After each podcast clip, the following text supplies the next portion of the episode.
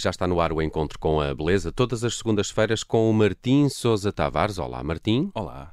E com a Judite França, claro, painel da tarde em direto, Está. Onde certeza. mais poderia ser este encontro com a beleza. Uh, Martim, uh, gostei muito do programa da semana passada. Falamos Foi? aqui do Padrinho e do Nino Rota e, e de- e de virar canções do avesso. É verdade. uh, é? Hoje vamos para um tema completamente diferente, até porque ainda andamos aqui em tempo de Mundial de Futebol, que tem ocupado espaço mediático, é assim que É dizem verdade. os jornalistas, não é? É, Judite? é, os... Uh, Tem, ocupado havido alguma atenção, não é? Tem Acho dado que- aqui alguma. Acho que já ouvi atenção. falar tem disso, dado é? na televisão e assim. sim.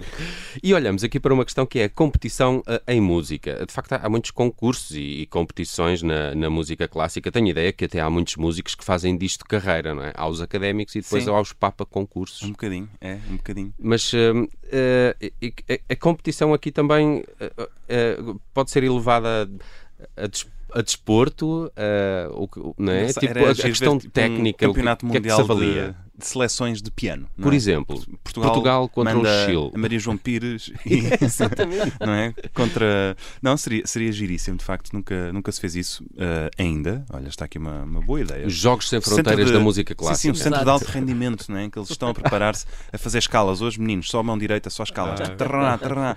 Uh, bom, porquê é que eu digo isto? Porque, de facto, há semelhanças entre o desporto de alta competição, nomeadamente, e a música clássica.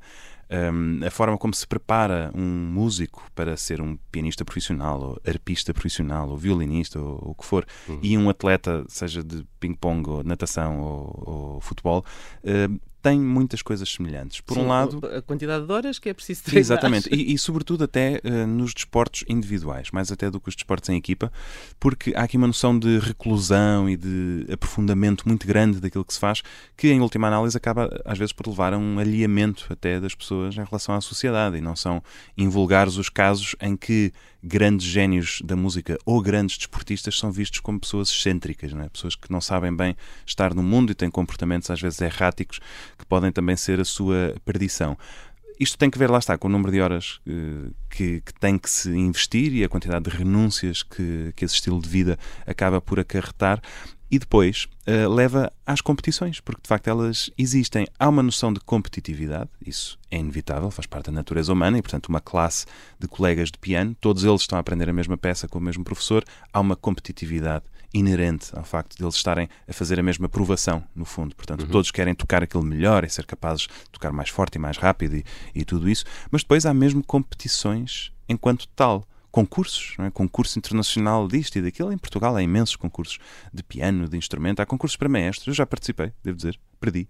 Ah, não, Ia perguntar-te se tu, Não se tu gostas desse, se gostas desse lado. eu tenho, tenho mixed feelings, por acaso, em relação aos, aos concursos, porque hum, o, o Bela Bartok, compositor, tem uma frase muito famosa que diz que as competições são para os cavalos, não são para os artistas. Porque há um lado. Já gosto desse senhor. Como é que Pronto, ele se chama? Bela, Bela Ba- Bartok. Bela Bartok. Ok. Eh, há, um, há um lado muito subjetivo, não é? Numa competição entre arte. Se tu tivesses que dar o prémio a um, um, vamos dizer, a pintura, tens o Picasso e o Matisse na final, como é que vais desempatar? Não é uma coisa subjetiva, não, não há um melhor nem pior. Mas há quem, há quem veja estas coisas de uma forma, se calhar, um bocadinho mais objetiva, que é o tipo que tocar mais rápido ganha. Uh, o tipo que tocar mais forte ganha, acaba por ser impressionante. Mais impressionante para o público, mais impactante. E muitas vezes nos concursos acaba por ser isto: é quase o triunfo de um virtuosismo muito mecânico e menos uh, uma- uma noção de arte, de, de artista, em que essa técnica está ao serviço da arte, da música e não apenas ao serviço do próprio. Então, para hum, ilustrar de que forma é que às vezes a música degenera nesta competitividade, trago aqui uma valsinha, que é uma valsa de Chopin música de salão da primeira metade do século XIX, que é a chamada eh, One Minute Waltz, a valsa do minuto ou la, a valsa do, do cãozinho pequenino, porque o Chopin supostamente tinha visto um cãozinho a correr atrás da sua própria cauda, então resolveu escrever assim uma valsinha que vai à volta da sua própria cauda também e é muito pequenina. O facto dela ter alcunha da Minute Waltz, da valsa do minuto, faz com que muitos pianistas pensem que ela deve ser tocada em um minuto. Se ela for tocada em um minuto, fica, é uma batedeira por cima das teclas, não se percebe nada. Ainda assim, vamos ouvir uma versão muito rápida, de 1 minuto e 49, que dá a ideia. Quanto é costumam ter? Se esta tem 1 minuto e Uh, 49? eu diria que uma versão musical um bocadinho. Isto, isto é uma valsa, no fundo, portanto deve-se tentar dançar. Eu diria que ia para os dois minutos e meio, pelo menos. Portanto, esta que vamos então ouvir. esta já é é, acelerada. experimentem dançá-la enquanto a ouvimos.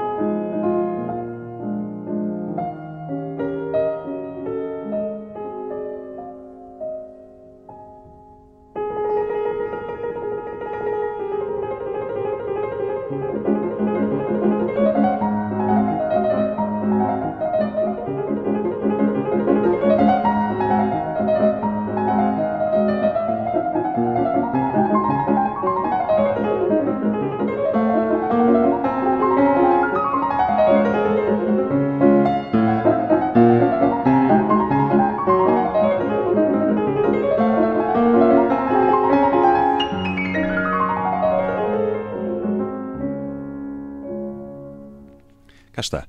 Uh, esta versão, não sei se repararam, uh, e já explico porque é que a escolhi, lá no meio até tinha uma parte mais ou menos dançável, um bocadinho mais. Uma que mais ficou mais lenta, é? Exatamente.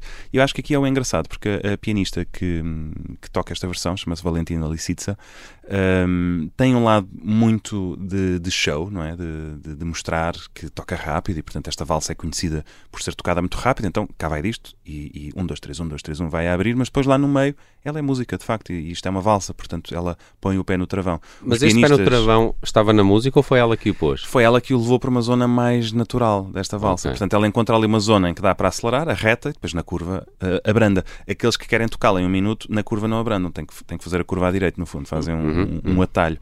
Um, Porquê é que eu escolho esta pianista? Eu não, eu não consegui dissociar-me da imagem do cãozinho a correr atrás É, da. da La Valse du Petit Chien. E com, e com esta versão, coitadinho, não é? Ficava- Coitadinho do cão, não é? tonto. Exato. Ou- tonto. Ou é um cão mesmo muito, muito pequenino e dá ali umas voltinhas.